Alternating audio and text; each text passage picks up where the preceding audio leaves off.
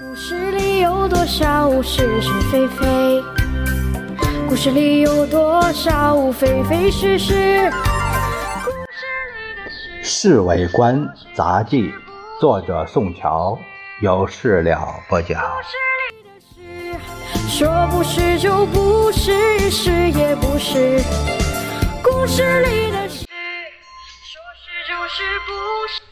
小张简直被薛明玉迷住了，一有功夫就往胡金芳旅馆跑。盛报的庐山专店关于先生和夫人私生活描写的非常详细，我们相信这些材料一定是小张提供给薛明玉的。今天傍晚，我和老杨同在松树林里散步，老远就看见有一对情侣在山岩后面搂搂抱抱。我碰了一下老杨，让他注意。老杨笑着对我说：“大惊小怪，哎，有名的情人镜，孤男寡女在一起，难免情不自禁。”等到走近一看，原来是小张和薛明玉。小张看我们在身后边，有点不自然。这小姐却不在乎啊，呃，你们两位怎么有兴趣在这儿散步啊？他问我们。这么一来，我们倒不好意思了。呃，随便说了几句，老杨和我赶紧就溜了。小陈儿，哈哈，老杨笑了。结果，哎，感觉狼狈的倒是我们，不是他们。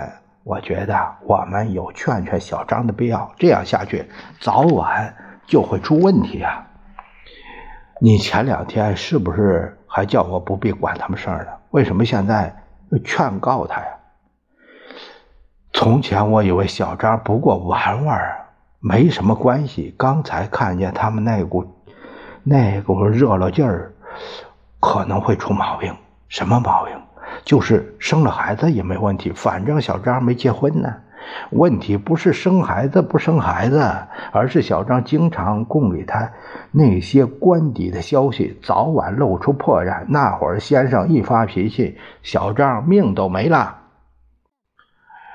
老杨沉吟了一会儿，呃，让我找个机会和小张谈谈。做朋友的不能不劝告，这个责任不能没有。前面的树林中又有一对男女手挽手走了过来，看到我们后就又缩进去。什么人呀？为什么鬼头鬼脑的？老杨不理会我的话，加紧了脚步。嘴里边大声喊：“陈局长，嘿，今天的兴致为什么这么好啊？”我听他这一喊，赶忙也赶过去了。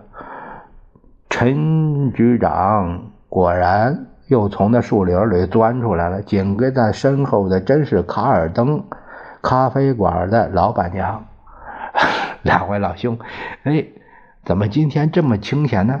不清闲还能碰到陈局长和老板娘啊？哈哈，好说好说，我一定请客。陈芳向我们做了揖。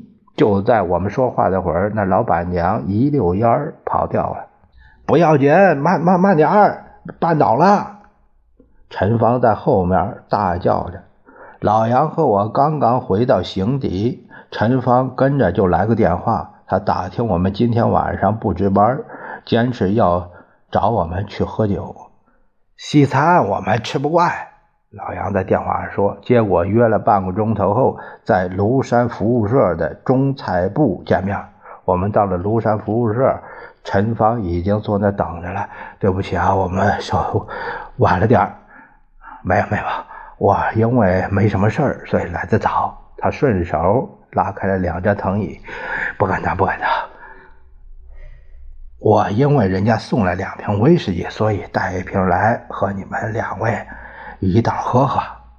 陈芳笑着说：“陈局长，您太客气了。”老老杨跟他寒暄着：“哎呀，没什么，我我呀，早就想和你们叙叙，老是怕你们太忙。”陈元丝毫不摆官架子。我心里暗想：一个人有了毛病，他自己的心都虚了。喝了几杯之后，大家开始随便了些。陈局长，您手段不错呀，喝咖啡怎么连老板娘都喝上了？老杨还是那么直率，为什么？哎呀，压个个把女朋友算什么呀？哎，多少有点自负的神气。你们刚才为什么到松林去了？找别的地方不好吧？哎，老弟，你不知道，我们现在过了明路，所以呢比较放胆。难道你预备把他娶过来？不是，我所谓的明路是已经得到他的先生的谅解啊！真的。那天晚上，他留我在他家过夜，十二点钟刚敲过，丈夫回来。一听见敲门，吓我一身汗，披上衣裳就窗户爬出去。她丈夫一进来就大声喊叫，结果让她低声说几句，马上安安静静的走了。哎，怎么回事？我问。他打开窗户把我叫过来了。原来这先生是个官迷，一听说是我，怒气全消，因为他正想找个做官的门路。老板娘告诉他以后可以到南南京找我。他就很服帖的走了。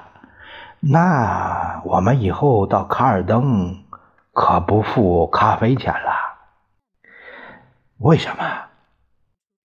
陈局长半个老板呢？哈哈哈哈！大伙跟着笑了起来。